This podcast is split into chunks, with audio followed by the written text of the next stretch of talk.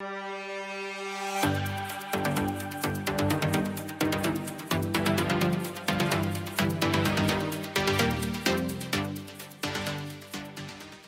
galera, graças paz, tudo bem com vocês? Bom dia, boa tarde, boa noite. Estamos começando aqui mais um Papiando a Palavra, hoje com a presença ilustre do meu amigo Marcelo Ferreira, ele que é homem de Deus, missionário, nato, surfista, pega várias ondas, já surfou em pipeline e um monte de lugar diferente. Brincadeira, eu não sei onde ele já pegou onda, é só para manter ali o clima do humor no nosso bate-papo. E eu tenho certeza que hoje o Papinha na Palavra vai falar poderosamente ao seu coração. Você que nos acompanha aqui pelo YouTube ou também pelas plataformas digitais, podcast, Google Podcast, Spotify e várias outras, que a Anchor distribui pela honra e glória do Senhor para esse mundão afora. Valeu, galera? E antes de passar a palavra para o meu amigo Marcelo, eu quero aqui hoje te falar para você que nos ajuda, né, os nossos patrocinadores. E esse vídeo é patrocinado pelo Papel na Palavra podcast. Nós mesmos estamos patrocinando com a sua ajuda. A gente sempre fala, Marcelo, para todo colaborador aqui do canal, que eu não curto muito aquela coisa da assinatura, seja membro e pague tanto por mês. Eu acho maneiro a questão da oferta. A oferta Deus propõe no coração de cada um, segundo o seu querer, segundo a sua vontade e propósito, e a pessoa contribui para poder manter esse projeto aí na frente, que temos nossos custos, a equipe hoje tem eu e mais uma pessoa trabalhando também, então a gente está aqui tentando fazer o melhor, mas com o objetivo, é claro, de pregar o evangelho segundo a palavra de Deus. Valeu, galera? Então, fica aí até o final, tenho certeza que esse bate-papo Deus vai falar muito ao seu coração para a honra e glória dele somente. E tamo junto. Meu amigo Marcelo, por favor, se apresenta para a galera aí. Quem é o Marcelo Ferreira? Boa, tudo bem, pessoal?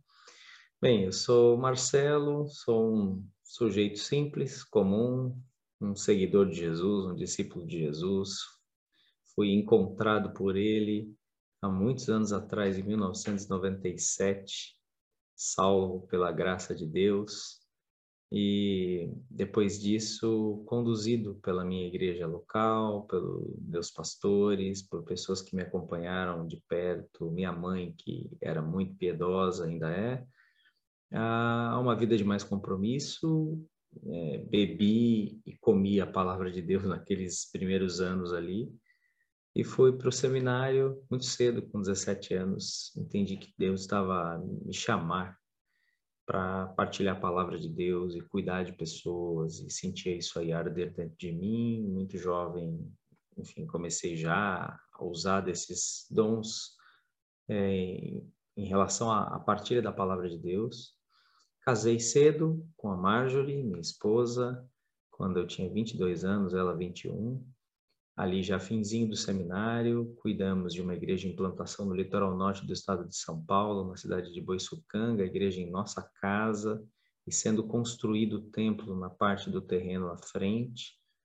E passamos por Araras, Piracicaba, 10 anos, pastoreando ali a primeira igreja batista de Piracicaba, junto com outros pastores, companheiros, com quem dividimos a jornada, fizemos amizade, enfim.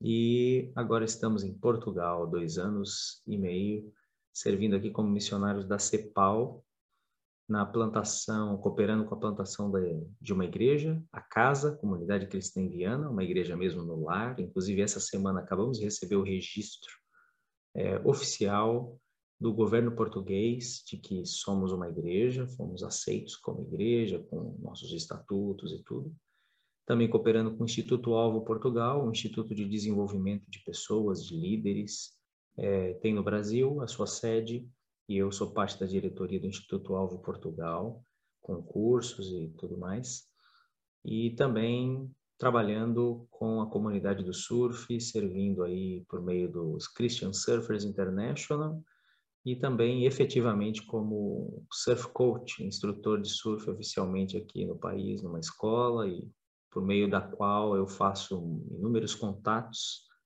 e a contextualização missionária para dentro de uma cultura europeia, o que é muito importante, trabalhar e mostrar que estamos aí sendo úteis na sociedade. Amém, meu amigo. Cara, eu vou te falar, quando eu vejo assim, quando a pessoa tem o um entendimento de usar os meios comuns do dia a dia, os meios normais, para se realizar a missão, eu, eu fico muito feliz. Que eu, o que vem no meu coração é, poxa, essa pessoa entendeu o que é realmente ser um missionário e pregar o evangelho. Porque eu vejo muito que, por exemplo, uma galera que eu tenho acesso, que tem muita aquela coisa, né, da roupagem, né, como a gente estava conversando antes de começar a gravar, aquela roupagem é, de, de, de, um ministro, de um pastor, e sempre se apresentando, né, eu sou fulano de tal. Né? É, eu sou a quarta pessoa da Trindade porque eu faço isso, porque eu faço aquilo. E quando eu me deparo com alguém com a simplicidade que você tem, e outras pessoas que já passaram aqui também pelo Papinha na Palavra com a mesma simplicidade. Eu fico assim, cara, isso é verdade. Ainda temos esperança ainda que o evangelho ainda está aí, sendo pregado da forma que Jesus Cristo colocou que era para nós pregarmos. Então, eu fico muito feliz quando eu converso com, com a galera que tem essa pegada, que tem essa visão, porque quem me conhece próximo é que sabe que eu não tenho muita coisa de é, é aquela formalidade, né? Preciso ser formal em alguma situação ou outra, devido ao ambiente que eu estou inserido também, longe de mim querer ser o revolucionário é, da situação e mudar tudo, porque isso não vai acontecer. Mas eu me sinto muito mais confortável falando de Cristo com a camisa do Flamengo ao invés de um terno e uhum. gravata ou uma camisa social. Eu não gosto, eu detesto isso, mas respeito a galera que, que curte, não tem problema nenhum. Acho que a gente uma, uma dívida de gratidão nos últimos anos no Brasil, uhum. Relacionada ao material que chegou até nós da, sobre cosmovisão cristã, que nos ajudou Sim. muito a ampliar a nossa visão sobre a forma de expressarmos Deus no mundo, né? de expressarmos o governo de Deus, a manifestação da sua providência e tudo mais. Então, enquanto acho que no passado estávamos às vezes com uma visão bastante estreita do evangelho dentro da igreja, do evangelho dentro das quatro paredes, como nós dizíamos, uhum.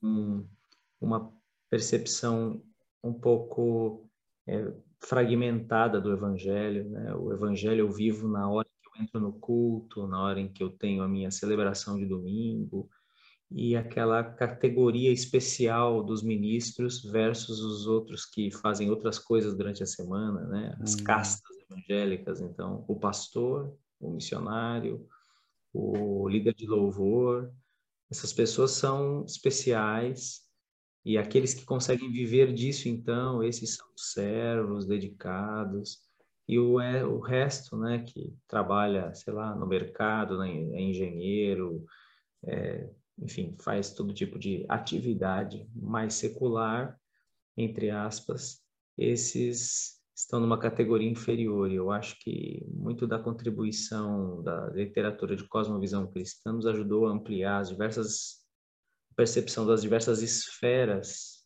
de Deus no mundo agindo, né? E todas essas esferas estão ombreadas, são iguais. Né? Você tem a esfera teológica e eclesiástica, mas ela é ombreada por outras esferas, né? na política, na ciência, na arte, na educação, e os servos de Deus estão espalhados pela sociedade, dando a sua contribuição, cada um na sua esfera, é, servindo com seus dons. Eu acho que isso gerou essa, essa possibilidade e oportunidade de irmos ao mundo com os nossos talentos e dons sem culpa. Sim, sim. Isso é, eu acho fantástico, porque, por exemplo, eu mesmo eu gosto de falar uma galera que hoje está começando aí a vida, né, o adolescente, o jovem ali na cada 17, 19, 20 anos, e falando assim, me sinto velho já entregando a minha idade, parece que já tenho 50 anos já falando desse jeito. Mas de chegar e, e dar aquele incentivo de eu, eu, vejo algumas pessoas muito com aquela coisa de eu, eu tenho que ser pastor. É, eu sou da igreja, eu tenho que ser pastor. Eu tenho que ser pastor. E uma vez eu perguntei isso pro jovem, eu falei, por que não um militar? Tem que ser pastor, né? Eu falei, por que você não pode ser um militar? Não, porque hoje eu estou na igreja, eu tenho que ser pastor. Eu falei, não, você pode ser um militar para honra e glória do Senhor. Você pode ser um advogado para honra e glória do Senhor, um médico, um político também, por que não? Porque eu acho que se ausentar das esferas na, da sociedade não é a melhor opção. A gente vê um monte de coisa. Eu não sei como é que Portugal está vivendo o, o, o, cenário atual em relação à política, mas eu acredito que você acompanha o cenário aqui no Brasil é bem complicado, né? Um pouco desesperador pela ótica humana. Você olha para um lado não vê esperança, você olha para o outro vê menos ainda. E as pessoas estão naquela, não, porque a política é isso, porque o, o trabalho é isso. Não, eu, eu vejo muito e concordo com a ideia de que esses livros sobre cosmovisão né, que começaram a chegar aqui no cenário nacional, aqui no Brasil, abriram um pouco a mente das pessoas e também resgatar a ideia do que realmente é ser igreja.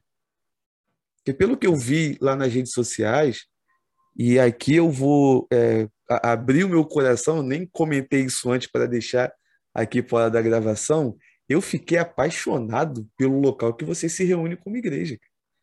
É simples. Eu gosto disso. Eu gosto da coisa tranquila e simples, que a pessoa se sente em casa. O nome também. Pô, tô quase pedindo transferência para ir. É, quem quiser olhar, tanto no Instagram, no, o, o site, né? A casa traço viana.pt. É, somos uma igreja que se reúne em casa e entendemos que esse era o caminho para nós aqui. Claro que isso não é um sonho que partiu do nosso coração. Nós nos juntamos a dois missionários, um casal, uma família, tem dois filhos também. Uma família missionária portuguesa que tem esse sonho, que tem esta visão, que recebeu de Deus esse chamado para fazer da casa deles um lugar de encontro, de reunião, de adoração ao nome de Jesus. Qual é a grande diferença? No Brasil poderíamos fazer isso também, é, como uma expressão, talvez, de uma estrutura de igreja em célula, de igrejas nos lares, enfim, existem é, inúmeros movimentos que já estão associando né, a igreja em casas e tudo mais. No caso aqui, não tem a ver com essa raiz, né? não está sendo puxada do igreja em células ou do uhum. igreja em casa, igreja nos lares, mas é uma reflexão né, muito específica para o contexto europeu, para o contexto português, para o norte de Portugal em específico. Nós estamos em Viana do Castelo, no último distrito ao norte de, de Portugal, ah, como distrito costeiro. Né? Então, fazemos fronteira com a Espanha, com a Galícia. Então, um lugar muito fechado, um lugar que predomina a Igreja Católica, romana, igreja é prédio, igreja é construção, né?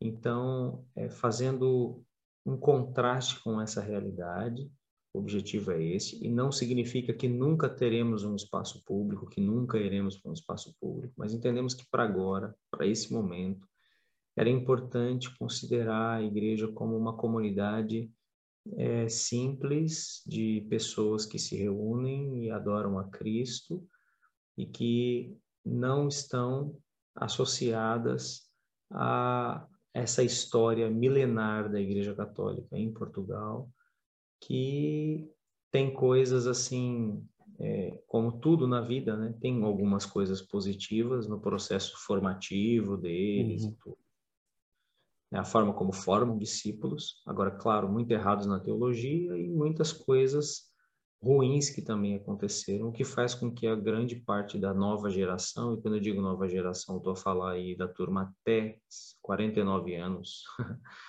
é, não é tão nova geração assim, que se desligaram da Igreja Católica por verem seus erros, seus abusos, seus problemas, que são diversos. Agora acabou de sair uma notícia na semana passada de que só na França, nos últimos 70 anos, é, ficou é, comprovado mais de 200 mil casos de pedofilia nos últimos 70 anos na Igreja Católica Romana Francesa.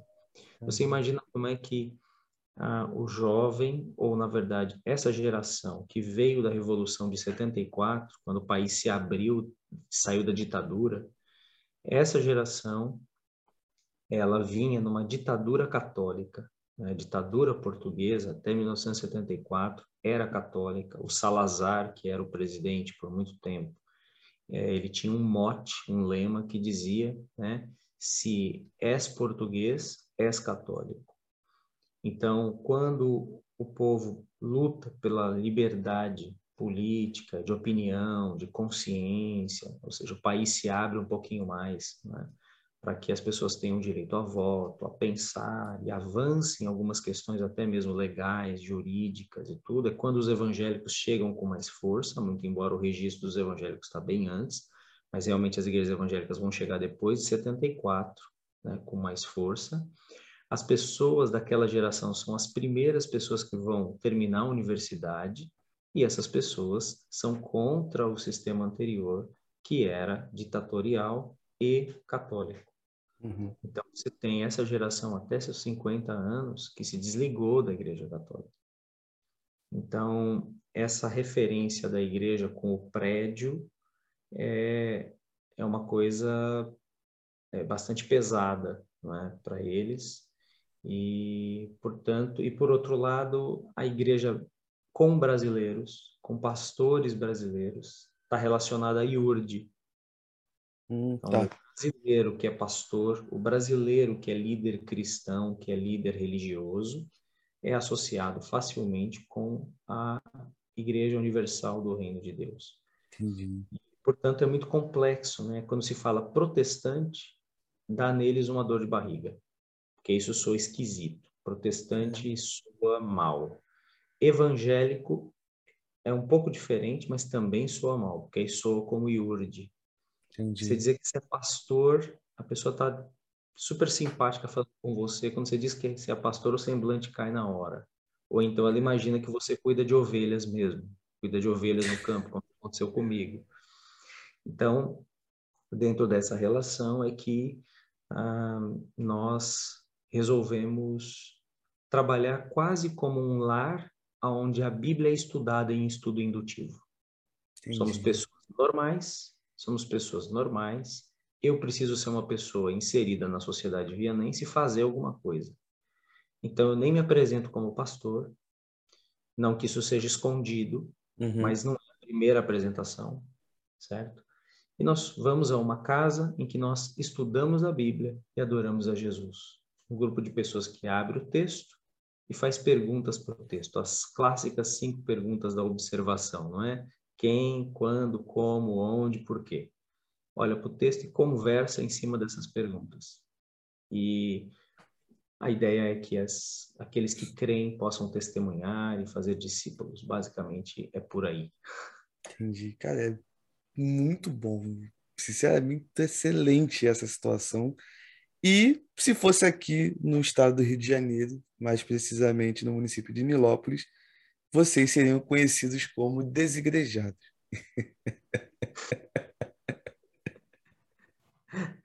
É, isso é isso é, é um fato. Eu não posso, é, pelo fato de morar aqui, eu não posso também fechar os olhos e falar não, aqui é, aqui é tranquilo não. Aqui vocês seriam vistos dessa forma por uma grande parte da galera, com certeza.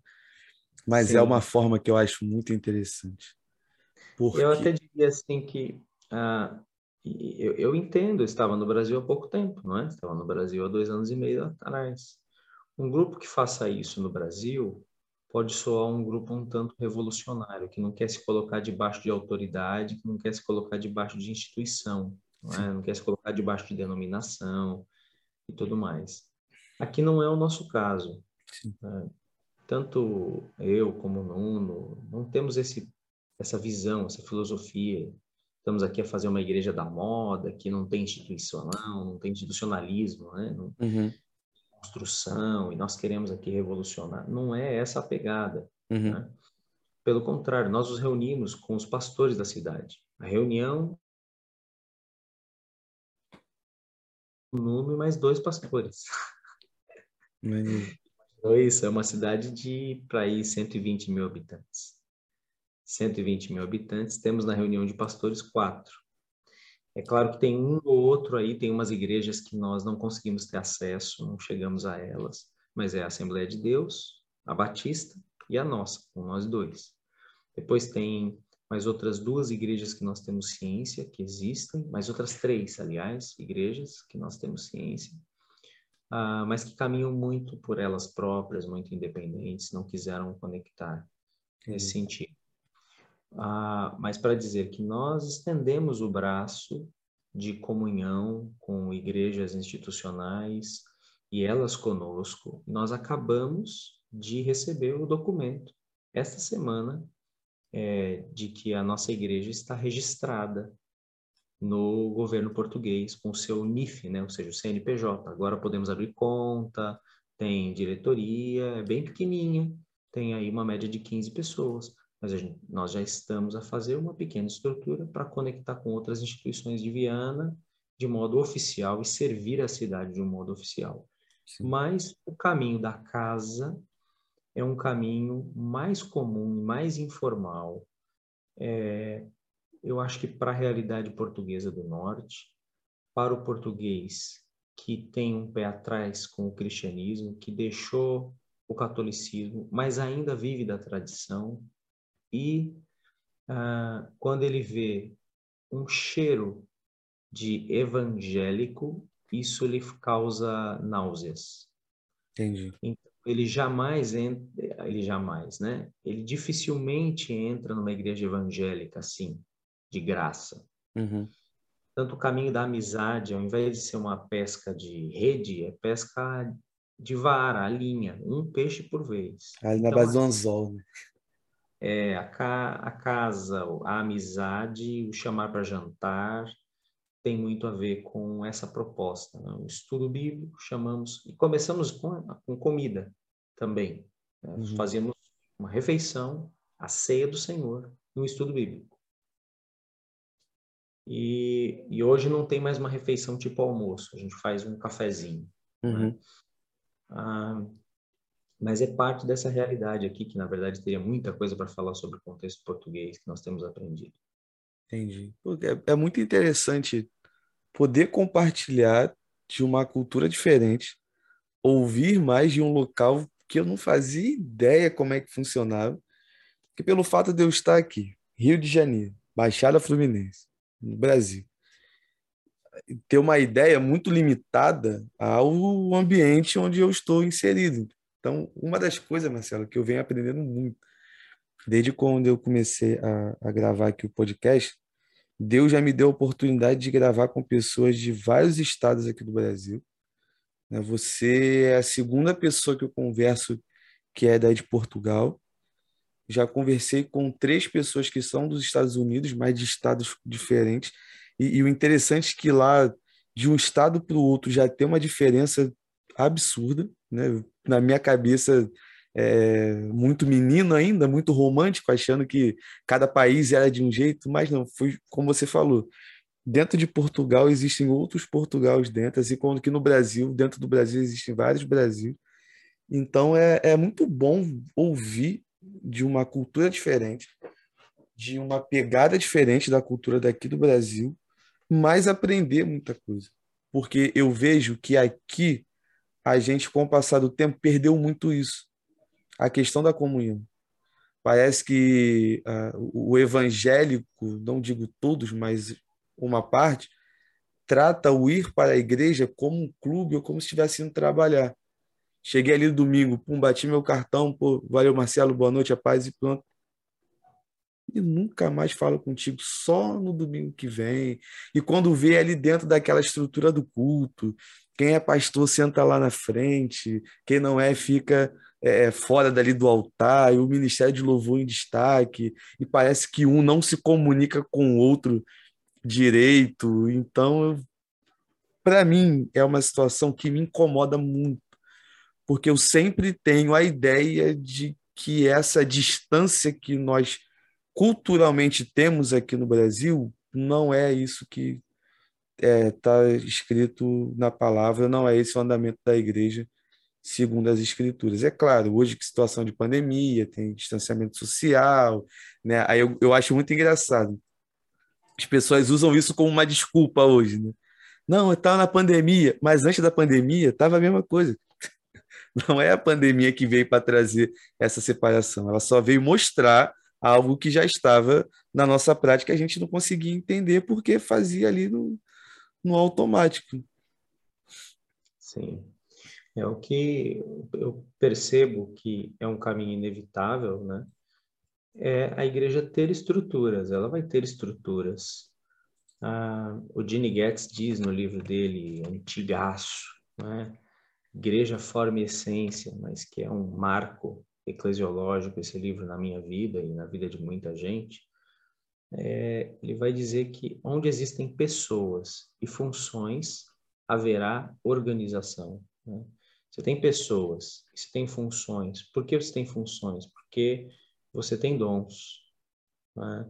Pessoas mais dons, funções dadas por Deus e pelo Espírito Santo, haverá de ter uma organização, uma institucionalização uhum. é, mínima. Né? Então, isso, isso acontece, isso faz parte. É, é um caminho que só temos que ter consciência dele e vivermos na busca sempre de que a essência do evangelho e a essência da igreja pulsem e sejam mais fortes do que a máquina. Né? Uhum. Isso é muito importante. Nós, como temos poucas pessoas e basicamente somos um ponto de pregação no Brasil, que seria no Brasil uma célula, uhum. né? que seria yeah. um ponto de pregação. Uh, mas é uma igreja. A minha esposa, a Marjorie, temos três filhas, é, uma é bebezinha. Minha esposa dá aula para as crianças e tem um ministério muito efetivo, na minha visão, na minha opinião, porque ela está há dois anos, dos dois anos e meio que estamos aqui, dois anos fazendo a exposição de toda a Bíblia em histórias principais das Escrituras, caminhando com a história da redenção. Agora passou pela morte e ressurreição de Jesus no último domingo, mas vem desde Gênesis uhum. trabalhando com crianças e, e algumas delas já fizeram uma oração de entrega da vida a Jesus. Estamos com os adultos, estamos ali no mesmo tempo expondo o texto expositivamente, numa perspectiva de estudo indutivo, com abertura para perguntas, para comentários e tudo, uhum. mas não temos às vezes essa resposta imediata das pessoas porque há muita coisa envolvida na cultura portuguesa que está mesclada com o cristianismo. Né? Então, a política, o Estado português, misturado com o catolicismo romano de mil anos, né? não chega a ser mil anos como país, uhum. né? mas a, a Igreja Católica está aqui há muito tempo, nessa região, nesse território, antes de ser oficialmente Portugal, com o Afonso Henriques e tudo, né, que venceu a batalha lá e, enfim, se tornou o primeiro rei de Portugal. A, essa força do catolicismo com uma salvação processual, né, ou seja, a justificação é processual por meio dos sacramentos, a necessidade de estar na missa ao domingo, está tudo ali impregnado. Então a gente vai ali expondo o texto bíblico, expomos Romanos para explicar que a justificação não é processual, é um ato jurídico, né, forense de Deus. Ele uhum. bate uhum. o martelo e nos diz que nós somos justos. O que, que a gente percebeu? Que isso não entra na cabeça das pessoas direito elas não conseguem entender, porque está na cultura o mérito. Isso é colocado desde cedo. As crianças recebem a mérito acadêmico desde muito cedo. A minha filha chegou aqui no segundo ano, no quarto ano fecha-se o primeiro ciclo. Ela acabou de fechar e entrar no quinto ano aqui.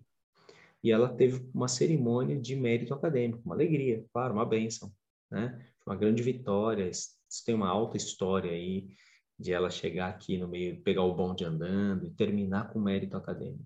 Mas o que, que você vê? Somente são chamadas para essas cerimônias cerca de quatro, cinco crianças por turma, com mérito acadêmico. E isso acontece depois no fim do ciclo do sexto ano, quinto para sexto ou sétimo, depois mais um ciclo no nono, depois mais no décimo segundo. Caramba. Eles vão acumulando méritos, méritos. Então, a cabeça do português, da sociedade portuguesa é eu fiz por merecer, Sim. eu mereci, eu mereci. Depois ele vai para a igreja e eu fui batizado, eu fiz a primeira comunhão, eu fiz a crisma, eu fiz isso, eu fiz aquilo, eu tomo a Eucaristia todo domingo. A, a cabeça é a cabeça do processo, do, da conquista do mérito. Eu sou alguém, eu tenho que trabalhar, o gajo tem que trabalhar, é? tem que ser, é assim, não há, não há volta a dar.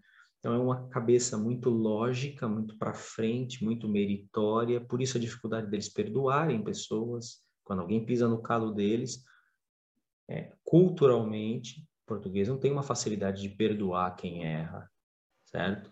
Então, o processo de merecimento. Uhum. Tudo isso está muito amalgamado dentro dele.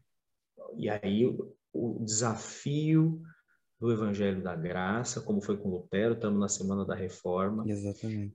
O Evangelho da Graça, quebrar essa consciência e fazer com que eles percebam que são pecadores, precisam da cruz, que precisam da graça, que são mendigos miseráveis, né? Chegar a essa consciência é, um, é, é, é uma, uma tarefa que só o Espírito Santo para iluminar.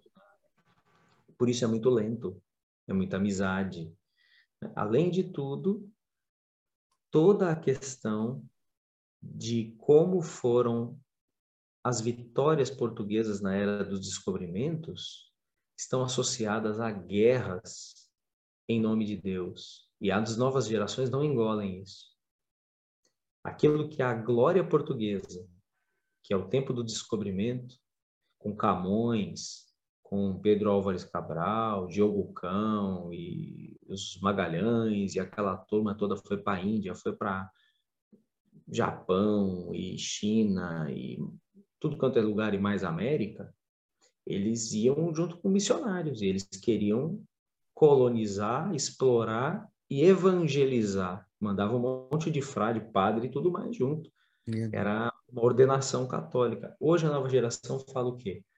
Que eu não gosto dessa história gloriosa do meu país, que é contada na escola. Por quê? Porque impôs a nossa cultura nos outros lugares. E isso dá uma sensação de que o cristianismo é opressor. O cristianismo oprimiu as outras culturas. Então, hoje eu estava conversando com um amigo meu, que é instrutor de surf na mesma escola que eu, e ele falou assim: Ah, eu acho que a história que nos contam na escola é uma história que eu, eu não vibro. É o heroísmo português, mas eu não vibro, porque nós chegamos no seu país como se nós fôssemos melhores. E impusemos a nossa cultura e o, nosso, e, e, e o cristianismo. Oprimiu vocês com a visão de que nós éramos índios bons e saudáveis e puros e tudo mais, e que não precisava disso. Né? Então, essa história toda faz com que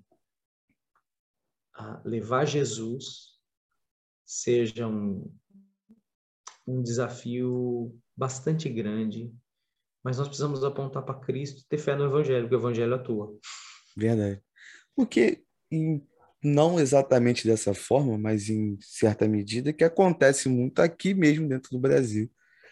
Quando, por exemplo, alguém sai do Rio de Janeiro para evangelizar no interior de Tocantins e quer levar a sua cultura e falar que o evangelho é isso aqui, ó. Ponto. Yeah. É sendo que, na verdade, ele não é aquilo ali. Ele vai além daquilo que se está é, se apresentando. E eu já conversei com alguns amigos que são missionários aqui no Brasil sobre isso. Alguns não entendem, alguns falam, não, tem que levar dessa forma, tem que ser desse jeito. Aí, quando esbarra com um monte de gente que tem muita dúvida e fala, poxa, mas me mostra na Bíblia onde está escrito que tem que ser dessa forma. E quando não tem, não adianta que não ganhe. Yeah. Porque assim, eu mesmo, eu posso falar por mim. Quando eu me converti, tinha um estilo de vida completamente complicado, né? A gente estava até conversando antes de gravar. Não entrei em alguns detalhes porque não, a, a pegada do bate-papo hoje é por um caminho diferente, mas quem acompanha aqui o Papel na Palavra já sabe de um monte de coisa, torcida de Flamengo e várias e várias situações. E quando eu me converti, a primeira coisa que precisou meio que ser mudada na minha vida era a roupa. Então achava o máximo andar de calça, calça jeans, um calor do caramba aqui no Rio de Janeiro, com uma camisa social e todo ali fechadão, empacotado, com a ideia de que a santidade viria dessa forma, por andar de um jeito diferente, precisava esconder minhas tatuagens, porque segundo uma senhorinha que já descansa no Senhor, falou comigo assim que eu me converti, quando você for arrebatado, as partes que você tatuou vão ficar aqui, só o restante vai subir. Falei, vou subir sem braço, só com a mão que vai subir assim voando, como se fosse um fantasma. Mas é essa ideia que ela tinha. E depois, com o tempo, eu vim entender né, o nível de conhecimento que a senhora tinha sobre esse assunto e tudo mais. Mas me foi imposta uma situação. Você tem que ser assim, você não pode ser diferente. E depois, com o passar do tempo, eu comecei a. Você vai crescendo, né? Como a gente tinha conversado, você vai amadurecendo. E eu fui entendendo que o evangelho ele vai além da cultura. A nossa ideia, até um amigo que participou aqui do Papo na Palavra, o Alan Basílio, ele uma vez ele me fez uma pergunta na nossa gravação, ele falou: "O evangelho ele serve para quê? Para a gente poder evangelizar ou catequizar alguém?" Que evangelizar e catequizar são coisas completamente diferentes. No caso, a catequização foi algo que aconteceu aqui no nosso país, como você bem deu o exemplo, né? Toma agora aqui uma roupa como eu já vi no livro de história, tomo o índio vestindo a roupa do branco, é, o índio fazendo isso do branco, que é como o livro de história registra. Só que a parte ali do evangelho está aí a transformação de vida, que vai além daquilo dali, né? e a mudança de mente, e a mudança da percepção. Então, quando eu vejo esse trabalho, daquela coisa ali que uh, eu confesso que a gente aqui não tem muita paciência com isso, né? Aqui no, no Brasil que eu posso falar do ambiente onde eu estou, a sua grande maioria tem um pensamento muito imediatista. Você fala de Jesus para o cara agora e quer que no domingo que vem já esteja se batizando, levantando a mão, glória a Deus, aleluia. E não vai ser assim. Pode acontecer em um caso ou outro essa questão, mas como regra, e quando não acontece, fica frustrado. Aí tem aquela coisa, né? Eu, eu sou muito. É, tomo muito cuidado, Marcelo, quando eu vou chamar alguém para ir para a igreja, porque eu, eu vim aprendendo que a ideia de ir para a igreja ela precisa ser além do que você ir para a reunião no templo. Né? Você precisa fazer parte da igreja. Você precisa se sentir igreja também. Né? E acho que o grande objetivo do cristão é apresentar o Cristo e não apresentar um manual de uma denominação. E aqui, para a galera que, que nos ouve e nos assiste, eu não estou falando que você não tem que é, é, acreditar em alguma coisa ou falar que todo manual está errado. Não, eu sigo o manual da denominação que eu, que eu congrego. Não cabe a mim mudar nada, mas tem um ponto ou outro que eu não concordo, porque eu não sou obrigado a concordar com tudo que está ali e somente com tudo que está escrito nas Sagradas Escrituras. Mas são coisas que dá para conversar, de poder, num bom bate-papo, numa boa resenha, numa boa conversa, se colocar um ponto ou outro. Mas o objetivo principal é apresentar o Cristo. E aí, por exemplo, quando você falou sobre a questão de, de ser professor de, de surf aí, e eu, eu fiquei muito curioso, e até já adiantando fazer essa pergunta, como é que você faz ali na hora, ali dando a aula e falando de Jesus para a galera? Como é que funciona essa situação? Então, uh, eu primeiro preciso situar, né, o pessoal. Eu surfo desde os 9 anos, eu tenho 39, então estou há 30 anos no mundo do surf. Fui competidor na adolescência e Jesus me encontrou quando eu tinha 15 e dos 15 aos 17 eu tive convicção de que Deus estava me chamando para entregar o surf na mão dele de uma vez. E eu fui para o seminário, fui para o ministério, surfava é, quando estava em dias de folga. Quando fui para o interior, que eu vivi no interior do estado de São Paulo 12 anos, surfava a cada três ou quatro meses. E então foi assim. Na, quando Deus me traz para cá, me traz através de uma comunidade já existente que trabalhava com surfistas no Porto, a Surf Church do Porto. Uma igreja que nasceu no intuito de trabalhar em cooperação com a Christian Surfers International, que é uma missão que existe já há uns 40 anos, para o evangelismo de surfistas no mundo. E assim como Atletas de Cristo e coisas assim, tem a Christian Surfers International. E com o tempo, alguns países perceberam que não dava para pegar o surfista e mandar para uma igreja existente, em alguns países, porque essa igreja existente nesse país era muito, muito travada e institucional que o surfista que foi ganho não consegue entrar. Então, comunidades se formaram com uma nova rede chamada Surf Church Collective. Então, é onde surgiram surf churches pelo mundo igrejas voltadas ao público da praia, ao público do surf. Eles eram ganhos pela missão Christian Surfers, a missão não é igreja, e depois esse grupo reunido formavam-se mini igrejas em casas, em pequenos estabelecimentos, e surgiu essa rede, a Surf Church Collective. A Surf Church Porto faz parte disso, e foram eles que me chamaram aqui nasceu a nossa igreja em Viana por meio deles. Eles eram a igreja mãe que plantaram a Casa Viana aqui em Viana do Castelo.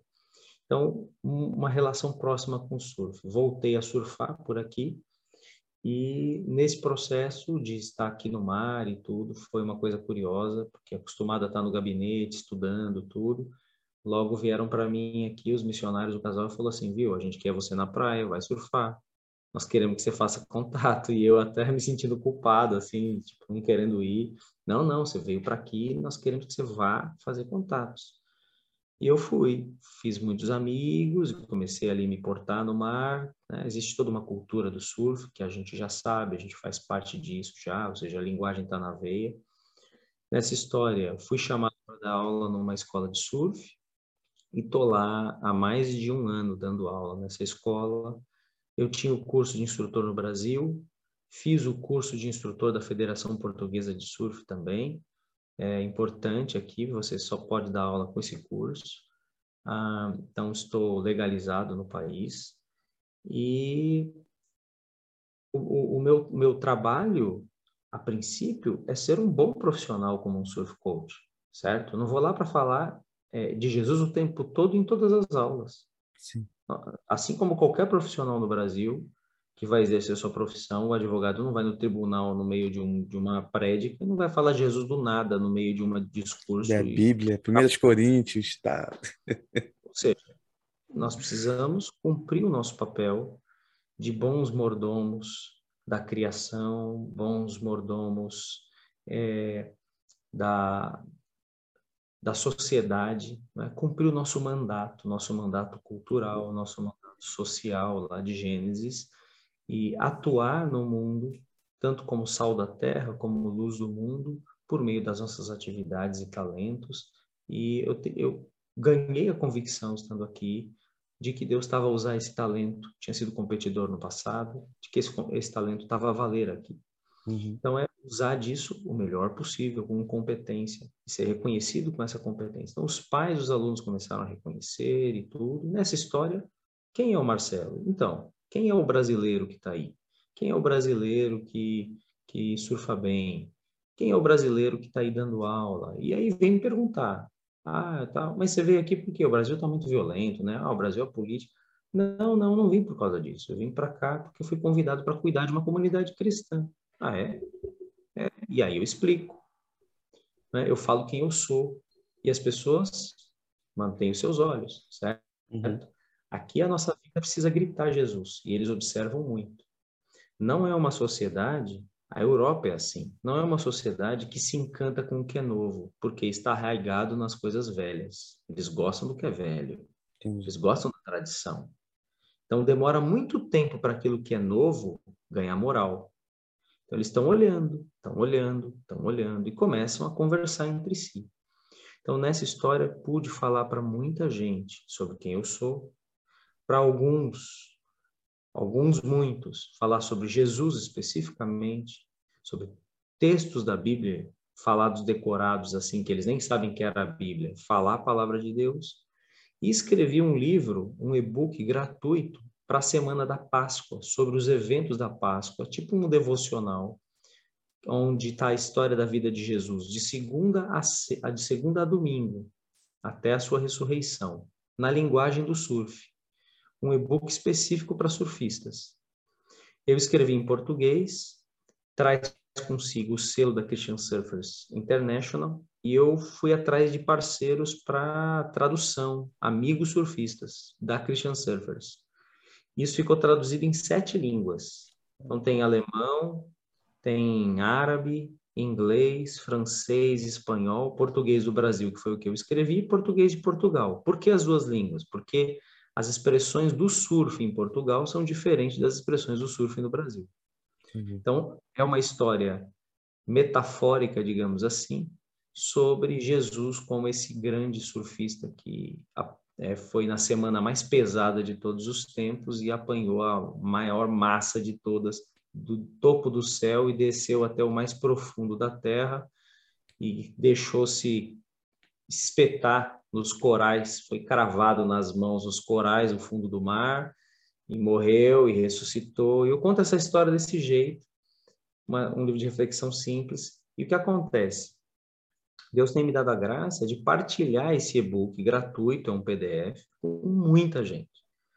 Na primeira semana em que ele que, que eu lancei ele, nem fiz um lançamento oficial, não sou um cara de redes sociais, não tenho nada disso. Só pus lá no meu site, teve mais de 8 mil downloads. Isso foi assim uma graça incrível, né, de Deus. Em 27 países.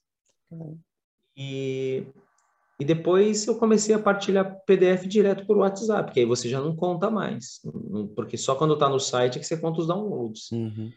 E os líderes dos cristãos Surfers International no mundo receberam os PDFs nas suas línguas, tipo, o líder da Europa recebeu em inglês, em francês, passou para o cara da França, e assim foi.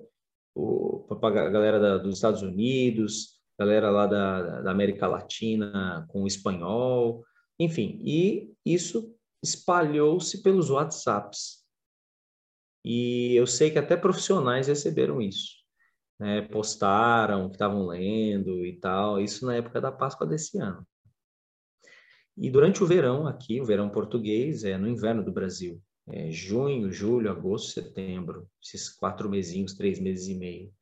A nossa escola é muito comum, por causa da pandemia, né, já, já ainda foi ainda mais. Nós recebemos muitos estrangeiros aqui em Viana para fazer aulas de surf. E então demos aulas para muitos franceses, belgas, alemães, suíços, enfim. E eu tive o privilégio de, enquanto dou aula e tudo, e o pessoal descobre, ah, você é do Brasil, sou do Brasil, não sou português, e blá, blá, blá, fala, aulas em inglês. É, não sou lá um fluente em inglês, mas dá, dá para ir bem e tudo.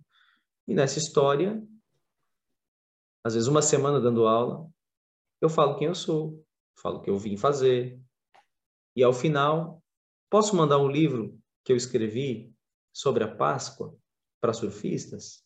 Ah, claro, claro, pode mandar. Pum, vai no WhatsApp. Hum. Então, deu para partilhar muito.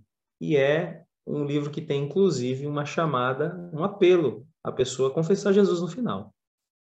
Então, muito legal, né? A forma como Deus tem usado essas coisas. Então, por meio da né, a sua pergunta, como é que você está dando aula e está falando de Jesus? Não, não é bem assim é um processo, é amizade. E em cursos portugueses aqui, que eu sei que são permanentes, eu vou mostrando o trabalho com a uhum. turma que eu treino mesmo, né? Tá ali, todo dia, mostrando na, com a vida. E a gente tem um material para entregar, às vezes, e, e fala de Jesus, é isso. Cara, assim, achei incrível demais. Tá? Isso que você acabou de falar. Né? Para mim é a graça aqui do, do, do podcast de não saber exatamente de tudo que já aconteceu na vida da pessoa para ter essa coisa da surpresa. Com a sua resposta, eu só pude confirmar algo, algo em mim que faz parte da cultura que eu estou inserido, que a gente aqui no Brasil, a gente tem muito aquela coisa de, olha, toda vez que você tiver a oportunidade de encontrar com alguém, você fala de Jesus para ela e pronto, faz o apelo. Se ela não se converter, depois você vai falar de novo e fica aquele encontro chato, tipo, churrasco entre amigos e tal. Tá todo mundo falando, ah, Campeonato Brasileiro, você não, olha só, Jesus Cristo, isso, isso, isso. Sem esperar uma abertura, sem esperar ali um, um momento certo para poder entrar. Quando alguém perguntar, alguma coisa. E quando a pessoa é assim, muita gente já critica e fala: ah, você está querendo ser um, um, cristão 007, que ninguém sabe que você é cristão e tudo mais. E, e isso só me puxa um alerta, claro, cultura diferente, realidade diferente e tudo mais. Só que eu acho que a gente aqui poderia parar e rever algumas coisas. Depois desse nosso bate-papo aqui, né, nessa conversa contigo, eu começo a refletir sobre como eu estou fazendo o meu evangelismo, como eu estou sendo um missionário na cultura onde eu estou inserido. Sou aquele cara que quer impor que você tem que ser cristão agora, senão você vai morrer e vai para o inferno.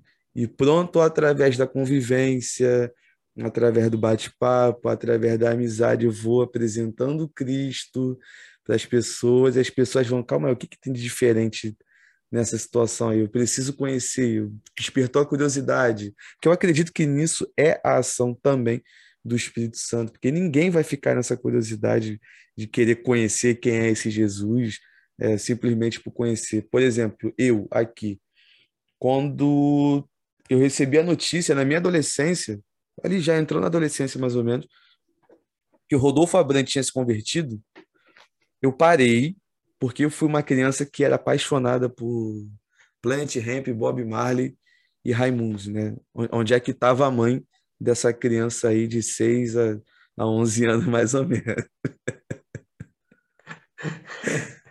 Então, quando chega um momento, a notícia, ó, oh, Rodolfo se converteu, não lembro exatamente agora quantos anos ele tinha na época. A pergunta que eu me fiz foi: calma aí, quem é esse Jesus aí que mudou a vida do cara, que fazia um monte de coisa, que cantava um monte de coisa que é completamente imoral, as letras da música dos Raimundos, não tem como falar que era uma música educativa, isso fora de cogitação. E eu falei, pô, mas calma aí, quem é que.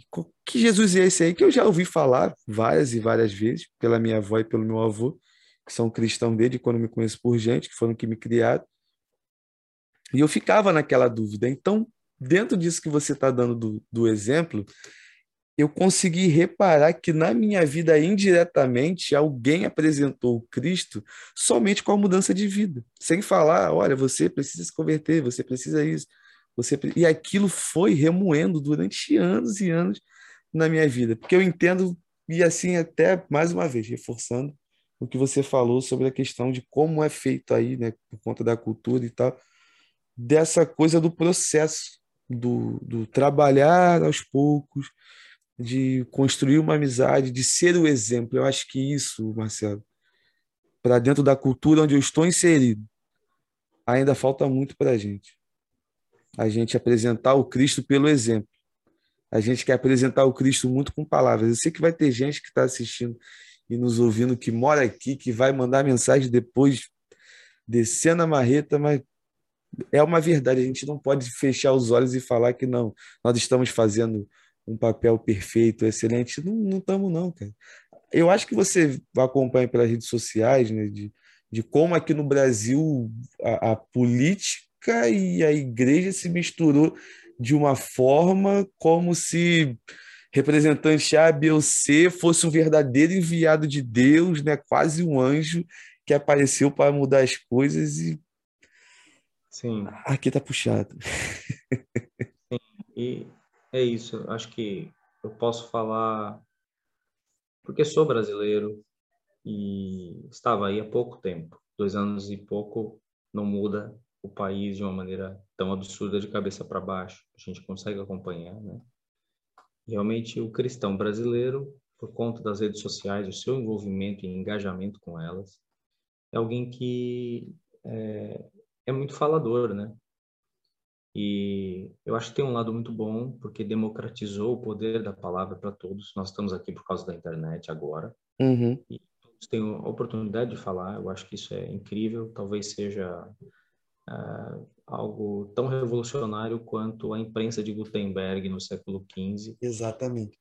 É, porque dá poder às pessoas de expor suas ideias e essa, esse aspecto né, global e democrático de qualquer pessoa poder se expor, né? Uhum. Acho que se nós pudermos usar isso é muito bom.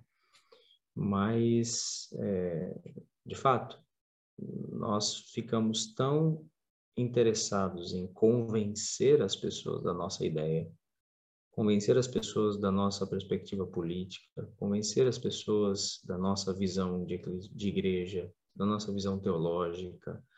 E o não crente tem que realmente se converter com a nossa fala, com o nosso, né? E a gente precisa de muita sabedoria nesse processo, porque nós não queremos desagradar a Deus, uhum. ao Senhor e deixar de falar. Não queremos nos omitir, que seria um erro. Né? E, portanto, não estamos aqui para falar que nós fazemos o certo eu estou sempre a me questionar, né? Porque vindo da cultura brasileira, a gente quer pregar, a gente quer falar. Eu estava acostumado a estar no púlpito toda semana falando, certo? Por outro lado, com os pastores portugueses que eu conheço, com os irmãos crentes portugueses que eu conheço, eles dizem: brasileiro, calma. Aqui você não pesca com rede. Aqui é no anzol, um só. Você tem que brigar com o peixe. Puxa a linha, solta um pouco a linha puxa a linha, solta um pouco a linha. Né? Então, é preciso muita sabedoria. É, nossa, nossos mentores são da CEPAL, da Espanha, e a, a mulher, né, a esposa, Simone, nossa mentora, ela disse o seguinte, que eles eram missionários no Marrocos. Ela dizia, era muito mais fácil falar de Jesus no Marrocos do que na Espanha porque no Marrocos os muçulmanos queriam conversar sobre fé, queriam comparar os livros ou o Corão com a Bíblia. Havia diálogo. Agora na Espanha, religião é um assunto sepulcral. Cada um tem a sua e fecha-se dentro da sua casa a sete chaves. Ninguém conversa sobre fé. É algo por demais ameaçador. Então ela diz: na Espanha, é muito mais difícil evangelizar do que no Marrocos. Ela disse: na Espanha, minha vida tem que gritar Jesus, porque a pessoa não pergunta. Ela vê por anos e anos, e só na hora que ela está numa crise profunda que ela vir falar alguma coisa comigo. Então é preciso perceber essas coisas, porque o campo que a gente vai trabalhar também vai dizer a forma como Jesus vai se revelar. Jesus Sim. se revela de maneiras diferentes. Né? Ele chega para a mulher samaritana de um jeito, ele chega para o cego de Jericó de outro jeito, ele chega para aquela viúva de Naim de outro jeito. E a gente tem que ter sabedoria, ter discernimento, ouvir o Espírito e ouvir o mundo, como já diz o John Stott no livro dele. Ouça o Espírito e ouça o mundo. O mundo, ou talvez o contexto onde a gente está. Com sabedoria e com coragem. Eu confesso, que às vezes eu não sei se eu estou com toda a coragem. Talvez era a hora de eu falar e não falei. Mas tem horas que eu falo e que eu sinto também uma parede. Então é né, muito estar diante de Deus procurando trabalhar essa terra, uma terra queimada. Jogar essa semente numa terra queimada não é fácil. Hum. Né? Mas é depender de Jesus, depender de Deus, permanecer nele, só assim a gente dá fruto. Cara, é fantástico demais. Eu tô aqui ouvindo você falar de como é aí, das experiências e tudo mais. E eu tô aqui a cabeça, várias ideias, várias coisas bem, bem diferentes, bem loucas. Por exemplo, eu fico olhando como é que a gente aqui desenvolve essa questão da pregação, desenvolve essa questão do evangelismo. Né? Você falou da dificuldade de é, é, do exemplo da dessa senhora, né? que falou de se pregar lá na Espanha. Eu gravei com um rapaz que é jogador de futebol na Itália, o Luiz Felipe. E ele falou que lá na Itália também tem a dificuldade muito grande de você falar de Jesus para as pessoas, por ser um país onde predomina a Igreja Católica, então não tem muito essa coisa da igreja igual a gente tem aqui no Brasil, né? uma igreja em cada esquina, na mesma rua, quatro, cinco igrejas evangélicas, uma batista presbiteriana, comunidade, outro que abriu do nada, um ponto de pregação. Né? Aqui na rua mesmo, perto de casa, numa rua só, acho que tem cinco ou seis igrejas, algo do tipo, quase uma do lado da outra. É uma doideira isso. E eu fico vendo que é, a forma que Deus se manifesta, a forma que Deus trabalha, vai ser sempre de acordo com o local, mas com um único propósito, que é apresentar Ele para as pessoas, apresentar Ele mesmo àqueles que estão perdidos.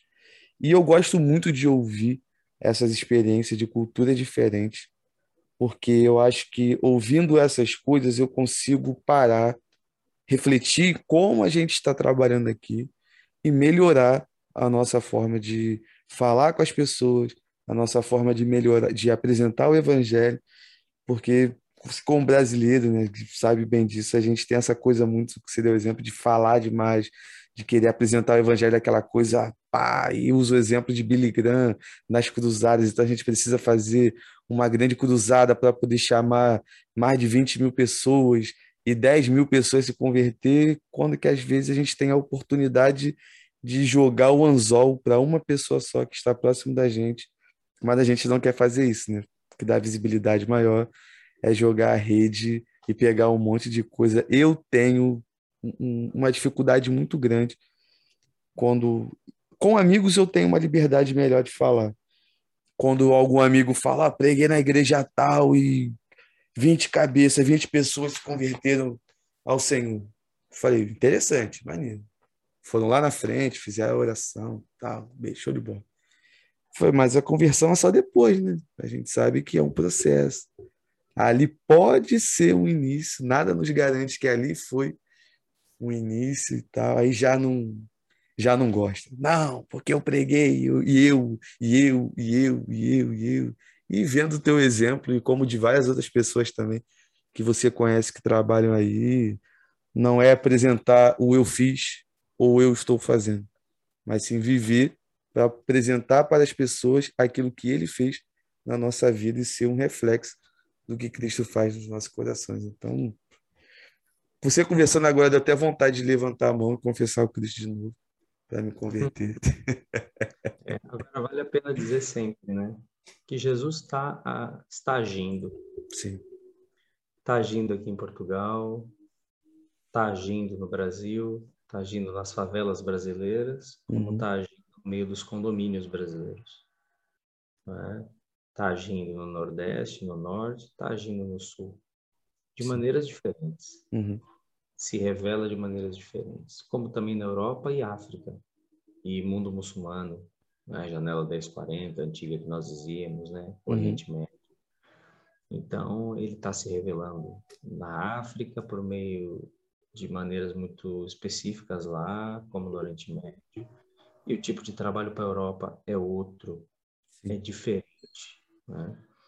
E eu diria, se alguém que vê esse, esse podcast aqui tem um interesse, por exemplo, a primeira coisa que eu diria é, além de estudar bem, assim, apologética, acho que é importante, é? estudar esse tipo de, de coisa. E tem muita coisa boa do Tim Keller, tem muita coisa boa é, da linha do Labri, do Guilherme de Carvalho, do Francis Schaeffer e de todo esse pessoal que trabalha com cosmovisão, eu diria, tente vir e trabalhar também, nem que seja para um part-time, meio período, porque para a cultura europeia é importante o que você faz no mercado de trabalho. Ser alguém que vive da religião dentro da sua casa, é uma coisa que não pega muito bem.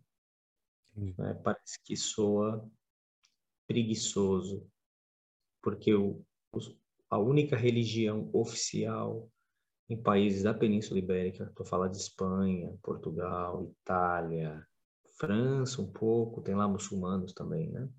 Uhum.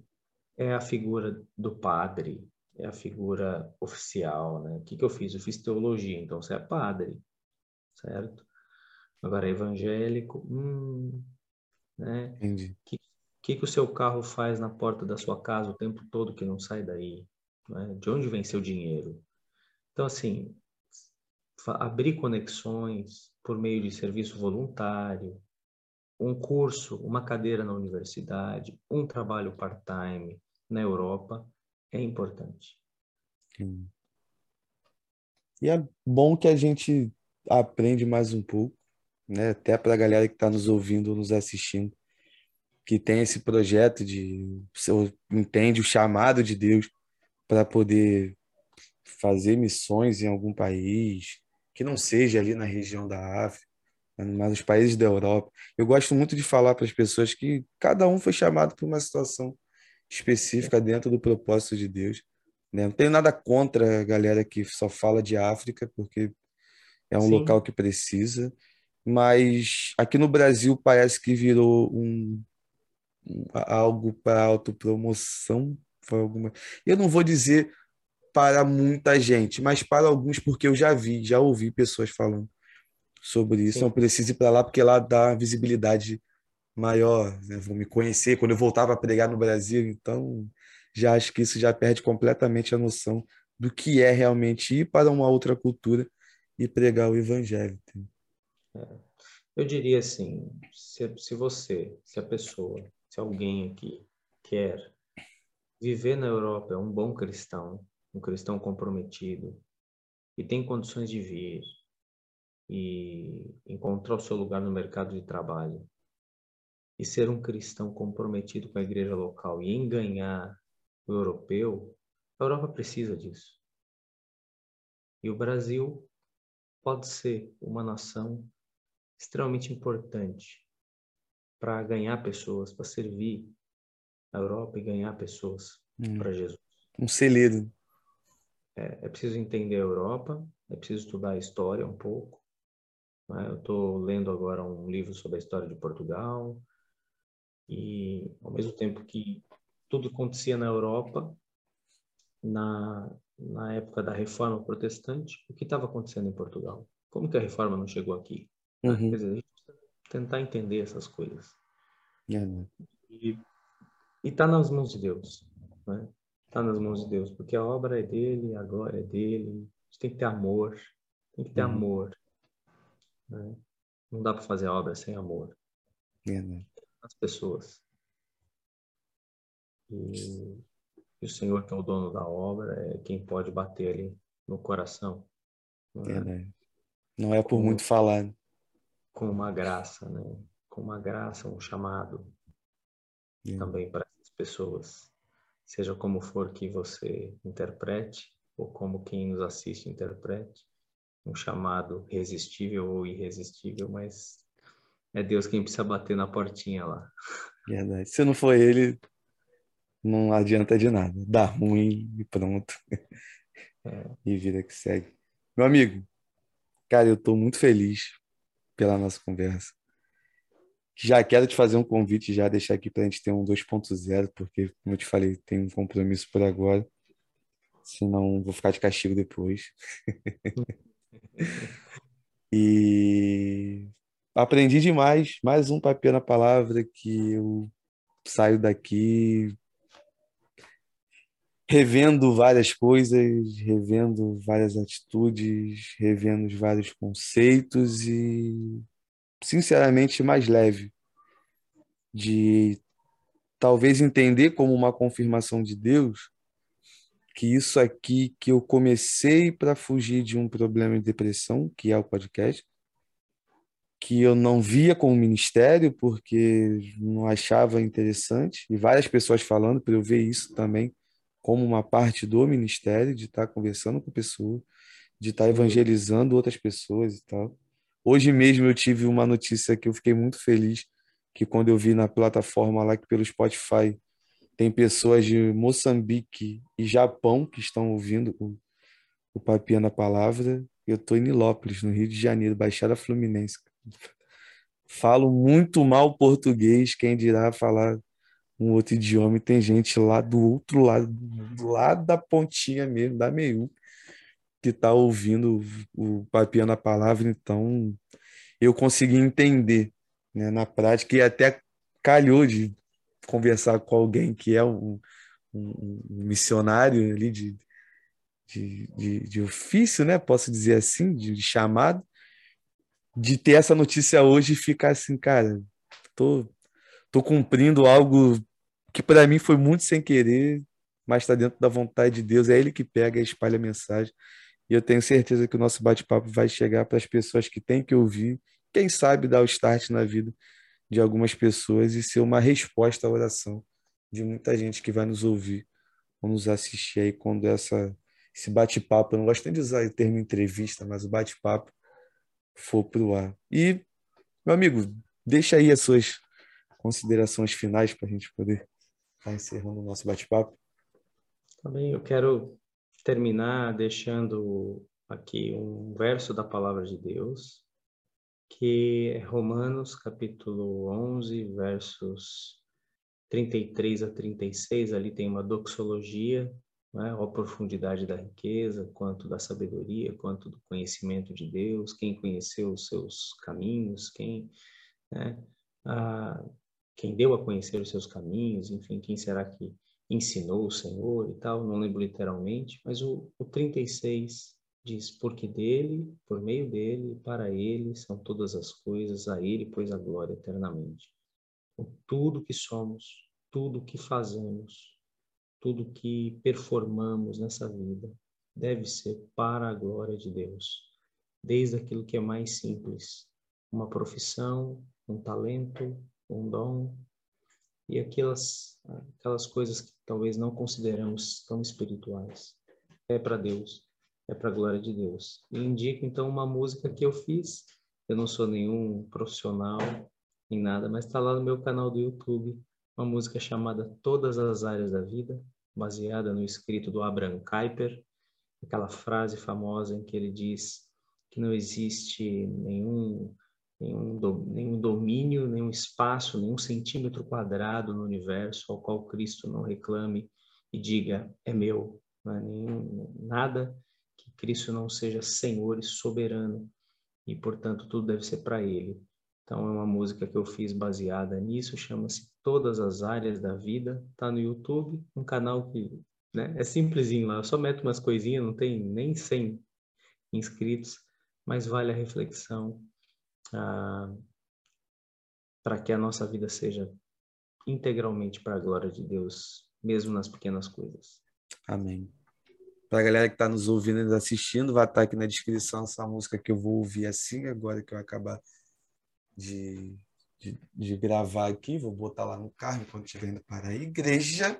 Com certeza eu vou chorar, porque eu sou muito chorão, mas o Senhor está no controle de todas as coisas, falando conosco a cada dia. E Marcelo, cara, muito obrigado de coração mesmo por essa oportunidade.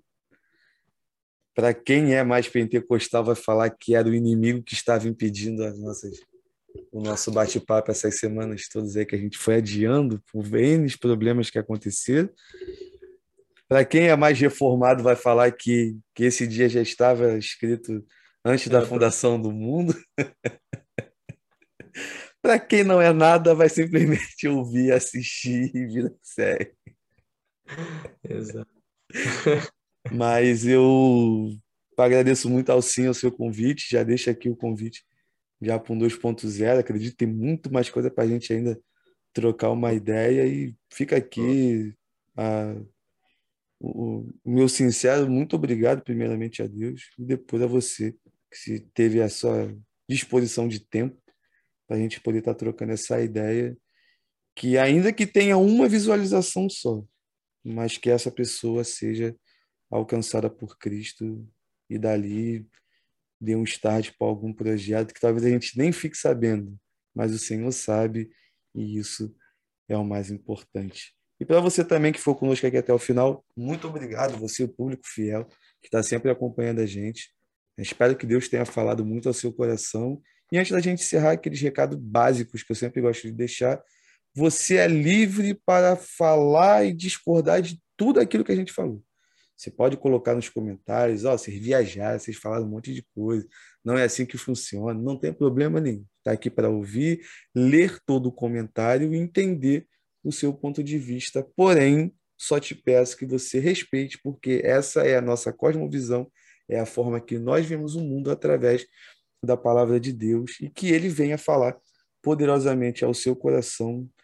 E hoje eu vou terminar de uma forma diferente, porque eu não sei. Mas para você que está ouvindo a gente aí, que entendeu o que é missão,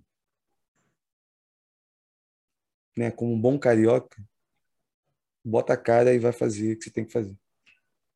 Não deixa para depois. Você já sabe o que tem que fazer. E agora vai. Porque nós temos certeza que Deus vai suprir todas as necessidades da sua vida, porque é Ele que está no controle da sua vida e você está nas mãos dele a todo segundo. Valeu? Fica na paz, tamo junto e vamos com tudo.